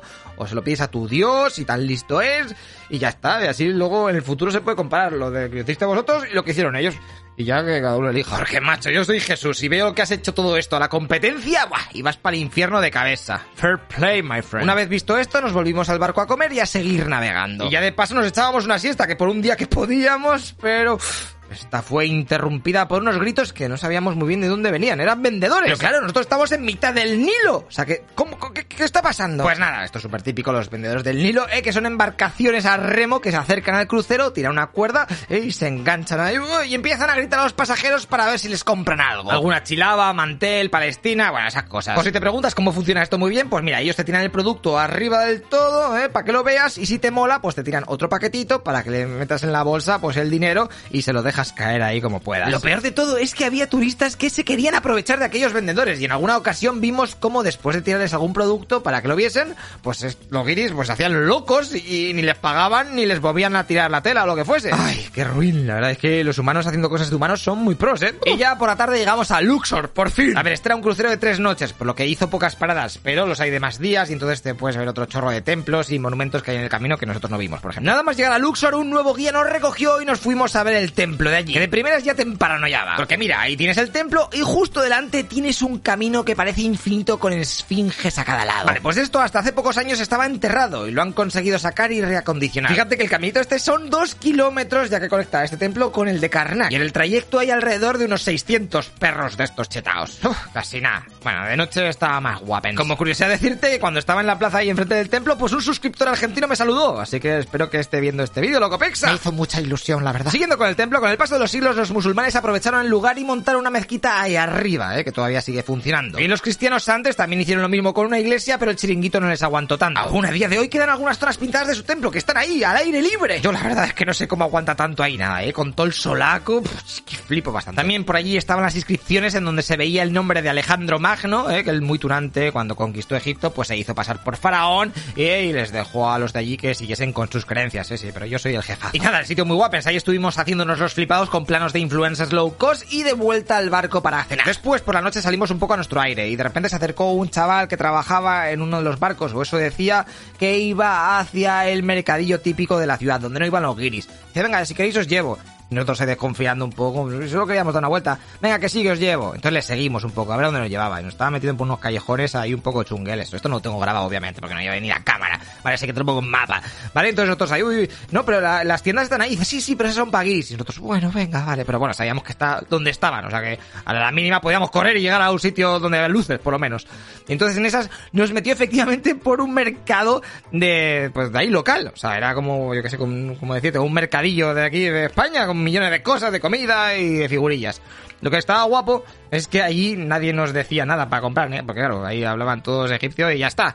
No, nadie nos rayaba la cabeza. Y nosotros le dijimos al tío este, venga, vale, pues muchas gracias. Y dice, no, no, pero que os voy a llevar a una tienda para comprar especias, que es la hostia. Y ahí ya nos plantamos y dijimos, no, que muchas gracias, tío, nos has llevado aquí, pásatelo bien, disfruta de la vida, que, que queremos estar un poco también un poco a nuestra bola, que siempre tenemos a un escolta aquí, déjalo pa- aquí, a ver, pal- hacernos pal- queremos palmar Bueno, cosas. pues nos dimos una vuelta por el mercado local ese, pues se nos notaba que éramos guiris, pero a 100.000 leguas, ¿eh? Pues es que se veía perfectamente cuando había un turista por ahí. Y al rato ya nos metimos por el mercado de los turistas, ¿vale? Que ahí sí que te rayan la cabeza, que pesadilla por Dios. Pero bueno, está guay ver las diferentes formas que tienen para intentar que compres algo, ¿eh? Es que se inventan cada paranoia. Sí, que esto lo ha esculpido aquí Django Fed con el- un sable láser. En fin, y después de comprar algún souvenir de mierda, nos fuimos al barco a dormir porque al día siguiente tocaba madrugar. ¡Oh, qué sorpresa! Y es que íbamos a montar en globo por la zona del Valle de los Reyes, así que desayuno para llevar, nos montamos en una barca, ahí metí la cámara en el río Nilo para ver que efectivamente pues no se podía ver nada y cruzamos el río. Nos tocó esperar un poco a que hincharan los globos ¿eh? y hacía un poquito de rasca, así que te recomiendo la sudadera, aunque había gente valiente, normalmente chilenos, que llevan ahí sin manga ni esto. Y ale pa' dentro de la cesta, los globos eran como para 17 personas o así. Por lo que tienes el consuelo de que morirás junto a más gente, ¿o? Que eso, eso no es tan mal. Yo tengo bastante vértigo, así que estas mierdas no me van mucho, pero bueno, venga, a ver cómo sube la paranoia del invento este. La verdad es que pudimos ver desde el aire muchos templos que aún están excavando y que no se suelen ver. Y también cómo vive la gente de allí, en casas mitad para humanos, mitad espacio para ganado. O sea que esto es como España hace, yo qué sé, 100 años. Una cosa que nos pasó es que para aparcar el globo, o sea, para tomar tierra otra vez, pues como comprenderás eso es un Cristo. Así que hicimos varios intentos, pero nada. Así que poco a poco nos estábamos alejando bastante del sitio de referencia. Y cuando ya parecía que sí que sí íbamos a bajar, aparecieron unas líneas de alta tensión y tuvimos que volver a subir para pasar por encima de ellas. Con todo este tiempo que estábamos tardando, muchos chavales de la zona con sus burros eh, nos empezaron a seguir para ver si les dábamos algo de dinero. Y finalmente acabamos aterrizando en una especie de basurero cementerio de animales. Y ahí otra vez furgoneta hasta donde estaba el guía esperándonos ya que nos tenía que explicar los colosos de Memnon, unos bicharracos de casi 3.500 años de antigüedad. El sitio a día de hoy sigue siendo excavado, o sea que faltan mil movidas por salir. Date cuenta que lo normal es que solo se excave durante dos o tres meses en invierno y ya está. Así que con todo lo que hay en todo Egipto por sacar, pff, se te va la olla, ¿eh? La cantidad de movidas guapas que faltan por ver. Vale, y ahora sí que sí, nos vamos al Valle de los Reyes, que es donde se enterraban a todos los faraones ahí con sus tesoros pros. Pero para verlo todo en un pack, ¿eh? te veo en el siguiente vídeo que te tengo que enseñar muchas cosas. Hasta luego, Locopixas. Llegamos al Valle de los Reyes. O sea, para que te aclares, la capital del antiguo Egipto se llamaba Tebas y está aquí, ¿vale? Que ahora se llama Luxor. Vale, pues al otro lado del Nilo, ya metiéndonos en el desierto, había unas montañicas, bueno, las hay, ¿eh? Pues ahí se hizo el Valle de los Reyes para enterrar, enterrar a los faraones con sus tesoros y esas mierdas. Genial, así desde el mapa podemos ver cuatro lugares muy visitables si tienes tiempo. A la izquierda tenemos el Valle de las Reinas, esto es como los baños, ¿eh? ¿Vale? Cada sexo tenía su lugar para descansar. Bueno, y los príncipes que no habían reinado también acababan con las mujeres. Ok, aquí nosotros nos fuimos, pero la tumba más pro y mejor conservada es la de Nefertari. Que os tiene que sonar porque es la esposa de Ramsés II, el que se hizo lo de Abu Simbel, ¿eh? Pues el que al lado también había hecho un mini templo para su mujer, pues esa. Las pinturas están increíblemente bien conservadas y son las que mejor detallan el viaje hacia el más allá, narrando todas las ceremonias desde que se muere hasta el viaje final. Eso sí, te digo que si quieres entrar, prepara la cartera porque vale unos 70 pavos. Eso he visto en internet, a lo mejor ha bajado, yo qué sé. También hay más tumbas, pero aquí tienes que pagar por según la que quieres ver. De todas maneras, las tumbas de esta zona, que hay como unas 100, pues no están muy bien cuidadas, así que no se suelen ver tanto como las de la zona de las sombras. Ok, y en el medio tenemos el Valle de los Nobles, en donde hay unas 415 tumbas. Nosotros tampoco fuimos, mayormente porque es que no teníamos tiempo, así que si te sobra, pues pregúntale al guía si merece la pena y cuántas tumbas están abiertas, ya que según la temporada pues cierran unas y abren otras. Genial, y nos faltan dos cosicas que son las que sí que vimos. Empezaremos por las tumbas de los hombres, ¿vale? Nuestro querido Valle de los Reyes. Cuando entras te recogen en un coche de golf grande eh, y te acercan al lugar. Te comento que con la entrada puedes elegir tres tumbas estándar de las que haya en ese momento abiertas. Y luego las pros, pues se pagan aparte. Esto nos entraba en el viaje porque ya se lo habíamos pagado a Ali, pero para que os hagáis una idea, te cuesta entrar unos 11 euros y luego si quieres ver, porque es la tumba de Tutankamón, pues otros 20 euros. Y, pero nosotros optamos por ver una de una calidad de término medio de pao, que era la de Ramsés V y VI, que costaba unos 4 euros o así. O sea que en total íbamos a ver cuatro tumbas, las tres estándar que te viene con el ticket y una de pago extra. Venga, pues empezamos. KV8 de Meremzá. Que como veis toca bajar un chorro de escalones para llegar a unas estancias, ¿eh? después tenemos la tapa del sarcófago y más abajo ya una sala gigante donde se encontraba su tumba. Las paredes estaban bastante reventadas por culpa de las inundaciones, así que venga, vale, nos vamos para arriba y os enseño la siguiente. KV11, que es de Ramsés III. Aquí palmada mía porque le di a grabar en cámara rápida, así que esta que está más guapa nos la comemos. Aunque decirte que en la sala donde estaba el sarcófago pues no se podía entrar ya que estaban currando. Sí, sí, muy bonito. A ver, no te lo enseño de todo porque es que si no cuando vayas tú pues no va a tener gracia, ¿eh? Así que de nada. Tercera tumba, KV6 Ramsés IX. Una que tiene las paredes topetadas de cosicas, pero vamos, lo de siempre, ¿eh? Y el techo también pintado a fuego, bla, bla, bla. Y por último vamos a la de Pau. La KV9 decirte que es la de Ramsés V y VI. Estaba muy guapa, era muy grande, con todos los pasillos petados de dibujitos y en el techo estaba la diosa Nut, que por eso el gato de Patri se llama así, ¿eh? Sé que te da igual, pero es que esta gata me tiene enamorada. La verdad es que aquella decoración es una puta locura, ¿eh? Piensa en todo ese patio para hacerlo. Ese... Después también nos dimos una vuelta para ver dónde acababa el valle, a ver qué había por los lados, así, uy, y aquello estaba petado de tumbas, y las que faltará. Y respondiendo a una pregunta que hice al principio de los capítulos, no me acuerdo en cuál, el guía nos comentó que aún quedan por descubrir seis tumbas de grandes faraones que no se sabe dónde están. Así que, uy, qué emoción, joder, que encuentren algo ya, que esto mola muchísimo. Ah, y aquí está la de Tutankamón, ¿eh? Y me preguntarás, ¿merece la pena visitarla? Pues yo que sé, porque yo no he entrado, pero vamos, que viendo los vídeos de YouTube ya te digo que es bastante, sin más. Lo único guapens es que han dejado allí la momia del chaval y las paredes, pues, de esa sala justamente sí que molan. Es más para que digas que has estado en la tumba de Tutankamón que otra cosa, porque esto pequeñica. Ya te digo que las otras, eh, pues las otras tumbas pues están más guapas. Por último, comentarte esta tumba, que no entramos porque estaba cerrada, pero es la más grande de todo el valle y es la dedicada a los hijos de Ramsés II. Y como puedes ver en el mapa, es una jodida locura. De momento se han descubierto 121 salas, pero se espera que puedan llegar a ser 150, ¿eh? Y ahí continúan dándole al cincel para descubrir movidas. Es que yo, es que yo quiero ser de esta gente que descubre tesoros. Es que yo no sé qué hago aquí haciendo vídeos, ¿eh? La verdad. Llámame Indiana Jones. Venga, y aquí podría comentarte mil trillones de curiosidades más y de misterios ocultos como la KV55. Oye, espera, una cosa, estoy diciendo siempre KV. Eso de KV es Kings Valley, ¿vale? Y el número, pues el número de para tener las marcaígas, ¿vale? Que sea más fácil de identificarla. Vale, pues decirte que en la 55 ahí encontraron al faraón Akenatón, ¿eh? De aquel que se volvió loco y creó una ciudad, bueno, y que cuando se murió, pues le enterraron allí, pero su hijo Tuancamón dijo que no, que no, y se lo trajo de vuelta y lo puso. Ok, llegamos al último sitio que os he comentado antes, el templo funerario de Hatshepsut, como se diga, coño, que nunca me sale el nombre. Que siento decirte que parece más de lo que es. Desde lejos crees que eso es la hostia de grande y cuando te acercas... Pues es normal, a ver, es grande, ¿sabes? Pero comparado con otras cosas que hemos visto aquí en Egipto, pues dices... A decirte que Hatshepsut, esta, ¿eh? ¿Vale? Era la esposa del faraón Tutmosis II. Y cuando este se muere, va la tía y se proclama ella misma faraona. Algo que no podía ser porque era mujer. Así que cuando esta la palmó, vinieron a este templo que ella había construido y lo medio destrozaron en represalia. Pero bueno, que aún se conserva bastante bien y hay grabados originales en color y todo. Y luego ya con el paso de los años llegaron los cristianos y lo convirtieron en un convento. Porque dijeron, mira, vamos a hacer cosas aquí. Vale, y ahora viene una historia de mal rollo. Porque una segunda curiosidad es que en este lugar se llevó a cabo la masacre de Luxor de 1997, en donde seis terroristas islámicos se hicieron pasar por guardias, así que tras cargarse a la seguridad de allí, fueron a por los turistas que se habían refugiado dentro. Y ahí, ¡puf! no hubo piedad. 45 minutos duró la matanza y mataron a 58 turistas y 4 egipcios. Además de que los asesinos se pusieron a mutilar a las mujeres con machete, bueno, todo muy gore, matando a niños y de todo. Después secuestraron un autobús hasta que se encontraron con un control policial. Allí hubo un tiroteo, pero consiguieron escapar y refugiarse en una cueva donde supuestamente pues se suicidaron juntos. Vale, pues muy bonito. Y de allí nos vamos a visitar otro templo, el de Ramsés III que está al ladito. Y como ya tienes que estar hasta el pito de ver cosas,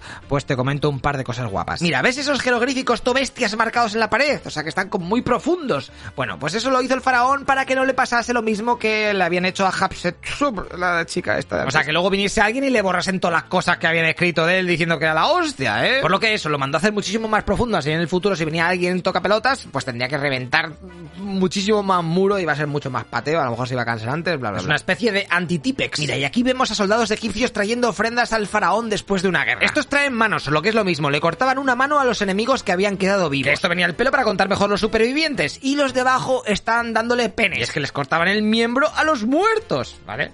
Es una manera rápida de hacer cuentas sin Excel ni calculadora ni leches. También pudimos ver algunos trabajos de restauración del lugar ahí poniendo cual calcamonías con productos para que no se llevasen el color de la piedra. Y no te aburro más y nos vamos a ver el último gran templo de la zona, Karnak. Aquí podéis ver una maqueta para que seáis conscientes un poco de lo tocho que es. Con su propio lago, toda muralla. Bueno, bueno, este es el templo que te he dicho que estaba conectado por el camino de Esfinges, pues este es el otro lado. O sea, era el lugar religioso más importante del antiguo Egipto y a día de hoy es el segundo lugar más visitado de todo el país solo por detrás de las pirámides de Giza. Cosas que comentarte que te pueden interesar, mira, estos ladrillos y tierra que veis aquí, pues son los andamios de la época, ¿eh? Que el muro pues no lo terminaron y dejaron al el andamio lo quita, que se dé por saco, si no, no hemos acabado, a chuparla, déjame. Para que en el futuro vean cómo lo hacíamos. Luego este es el escarabajo de la suerte, que tienes que darle siete vueltas para que los admins te activen los trucos, ¿eh? que yo todavía estoy esperando, se ve que hay mucha cola o algo. Las columnas eran una auténtica bestialidad ahí, qué pedazo de bichos. Es que con el complejo te puedes perder varias veces. También había un altar con una piedra ahí chunga que la gente dice que eso emana energía, ese sitio es sagrado, bla, bla, bla. La verdad es que yo sí que no te paranoias extrasensoriales, yo que soy muy, me- yo noto cualquier cosa, ¿sabes? A mí si me soplan lo noto. Y por por estos metros cuadrados hace un porrón de años estuvo Alejandro Magno haciendo sus movidas. Pero bueno, mi cerebro está cansado ya de ver tantas cosas guapas y no es capaz de asimilarlo, ¿eh? se está emborrachando de estas salvajadas, así que lo mejor será despedir al guía, ¿eh? muy majo él,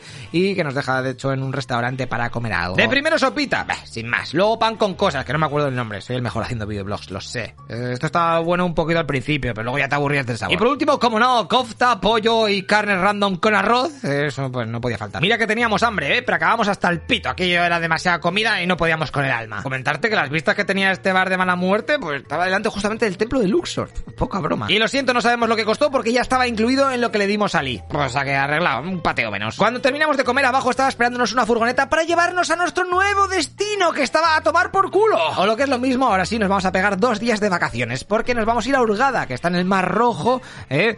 O sea que hay ahí zona de guiris para disfrutar un poquito del mar y una piscinita, bla bla bla. Así que mientras cruzamos todo el jodido desierto en donde no había absolutamente nada, o sea que era el momento perfecto para sobar, la verdad, lo dejamos por ahí. En el próximo capítulo te comentaré qué hicimos y en el pepinaco de hotel que nos alojamos, ¿eh? Nos habíamos quedado con el viaje desde Luxor por el desierto hacia la ciudad turística del Mar Rojo por excelencia, Hurgada. Allí el conductor nos dejó en el hotel de 5 estrellas que habíamos pillado. Uy, va a ser mi primera vez en uno de estos pros de 5. Es que como allí son más baratos, pues a ver cómo viven los ricos, tío. De primeras flipas con las pedazos vistas a la playica y a las piscinas que teníamos. Ay, eso sí que es vida y no vivir en Andorra. A ver, nosotros hicimos un poquito la palmada, porque solo teníamos incluido el desayuno y yo creo que por un poquito más de dinero te daban la pulserita típica de todo incluido. Pero oye, eh, aquí hemos venido a hacerlo mal. La verdad es que el hotel estaba bastante guay, con el buffet de desayuno comiendo como unos putos cosacos, haciendo que la palmada fuese menor. Esto es muy típico español. Estaba todo muy rico con un cocinero que te hacía tortitas y crepes y otro que te hacía tortillas de- con lo que quisiese. Y ese día poco más, a dormir, que al siguiente nos tocaba bucear. Yo y Patri ya habíamos hecho el bautismo de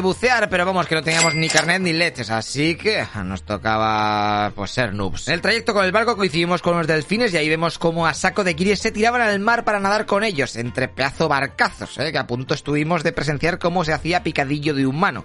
Bastante peligroso la cosa esta. Y al rato cuando llegamos al coral nos tocaba a nosotros, venga. El sitio molaba mucho porque el instructor que te hacía fotos y vídeos para ver si luego se los comprabas, pues les tiraba pan, ya que yo en el momentico se petaba cosa fina. Aunque el pavo muchas veces estaba incitando a hacer poses y mierdas para su cámara y no te dejaba disfrutar del momento. La suerte que tuvimos es que el mar estaba al máximo en calma, así que cero mareos ni leches de esas. Íbamos en parejas y mientras nosotros estaban buceando, pues nos dejaron un par de snorkels por ahí para ir a nuestra bola. Después comimos en el barco y otra segunda inversión en donde vimos unos cuantos peces leones, de estos que son todo venenosos, que lo he visto en los documentales.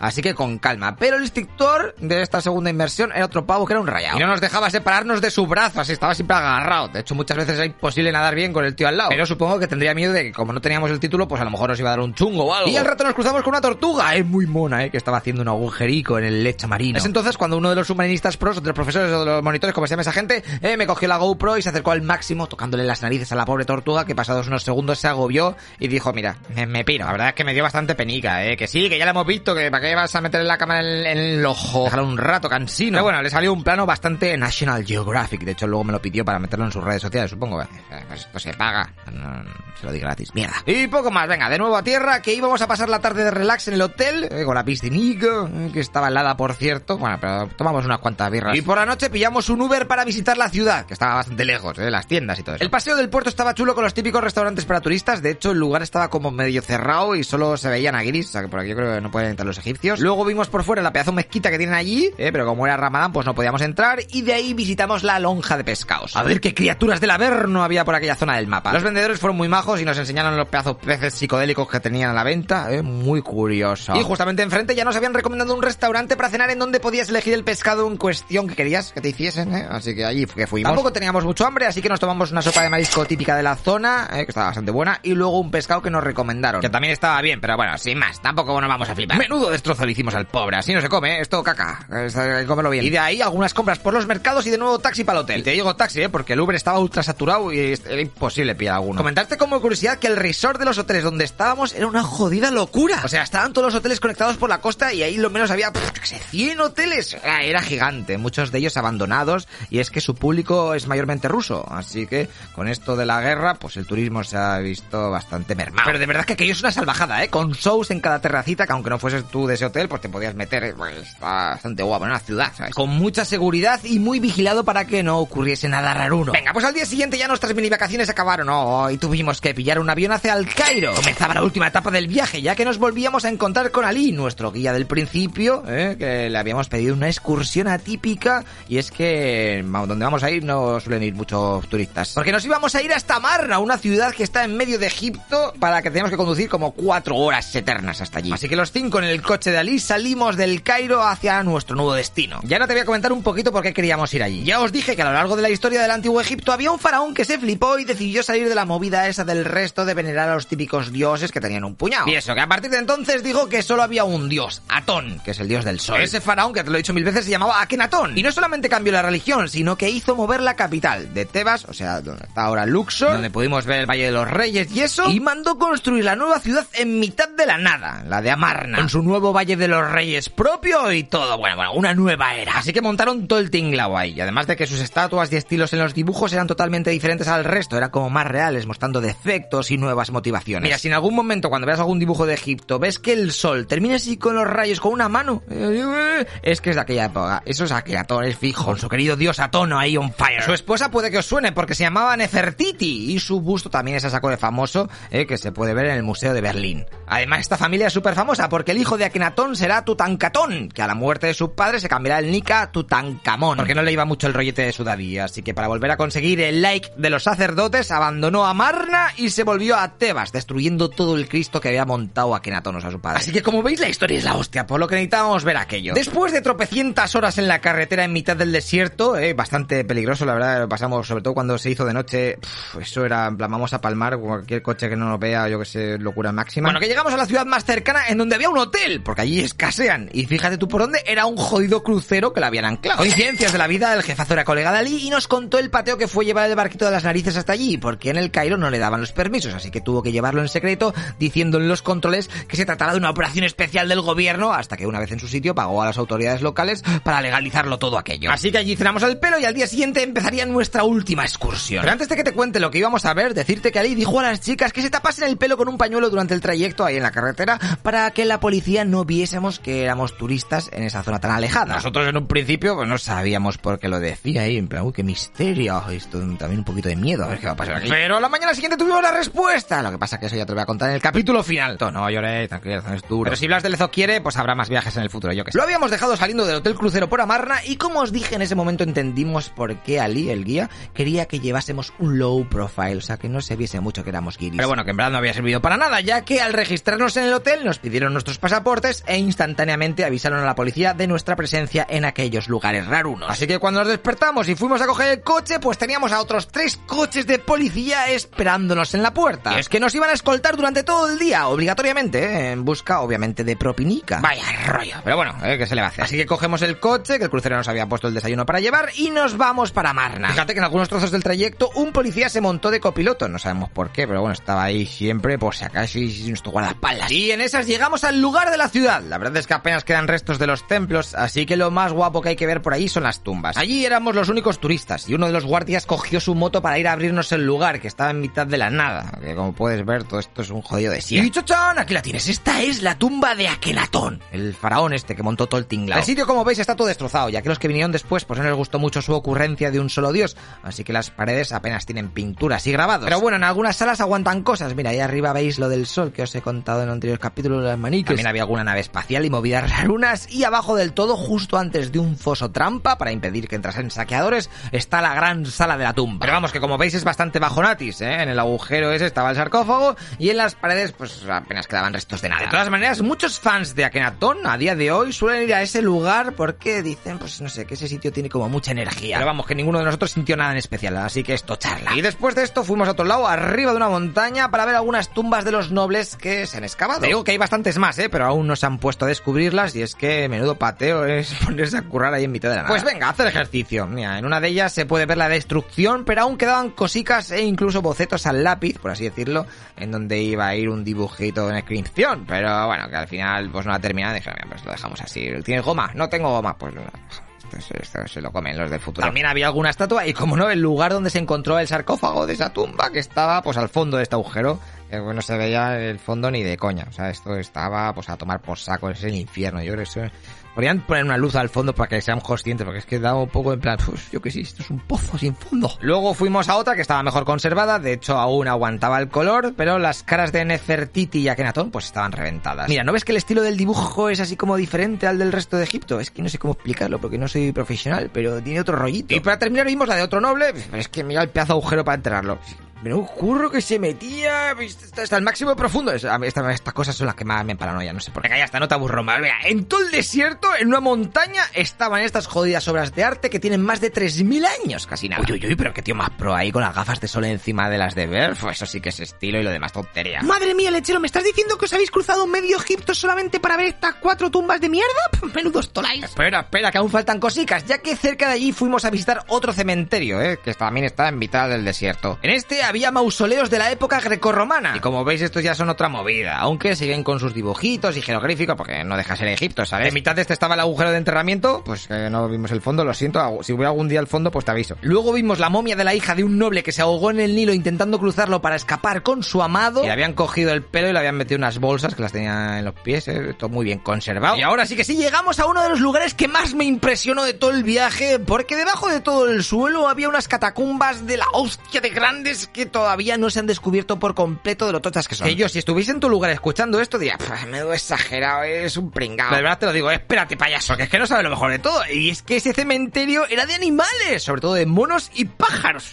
Tan fatal de la cabeza. Bueno, pues aquello era un laberinto de pasillos exagerado que daban a estancias en donde habían ido dejando, con el paso de los siglos, millones, bueno, es que millones, trillones de vasijas en donde metían el cadáver de los animales y los metían, ¿sabes? Ahí, pum. Pero es que se te va la olla, sea, no te puedes hacer una idea de lo grande que era aquello y la cantidad de urnas que había. O sea, es que era demencial.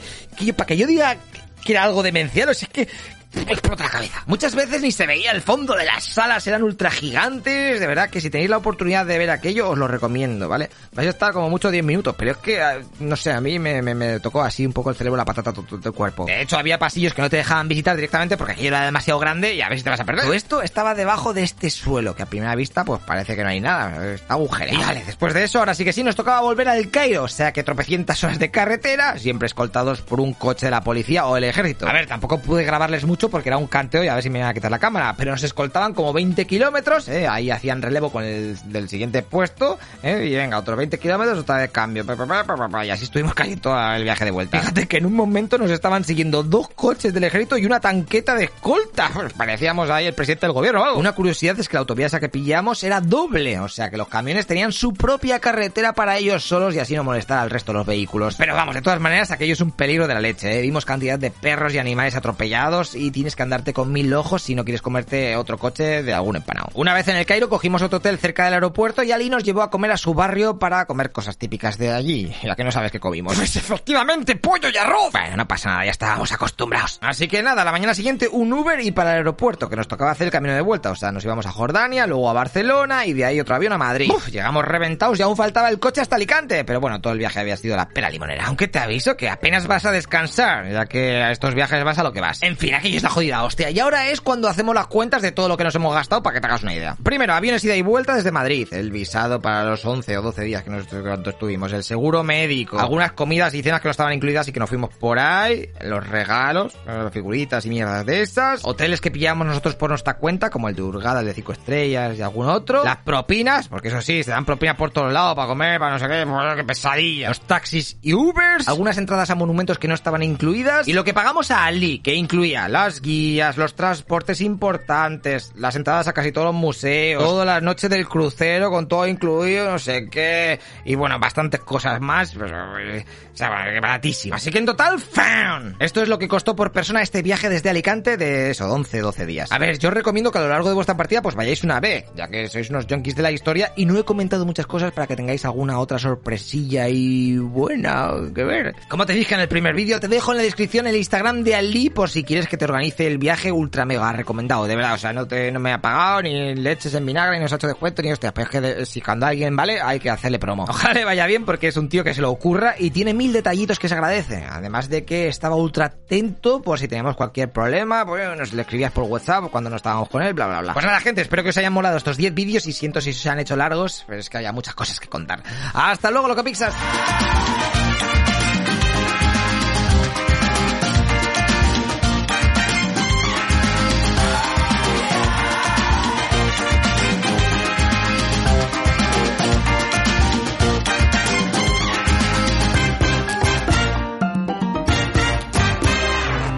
En Sherwin Williams somos tu compa, tu pana, tu socio, pero sobre todo somos tu aliado, con más de 6.000 representantes para atenderte en tu idioma y beneficios para contratistas que encontrarás en aliadopro.com. En Sherwin Williams somos el aliado del PRO.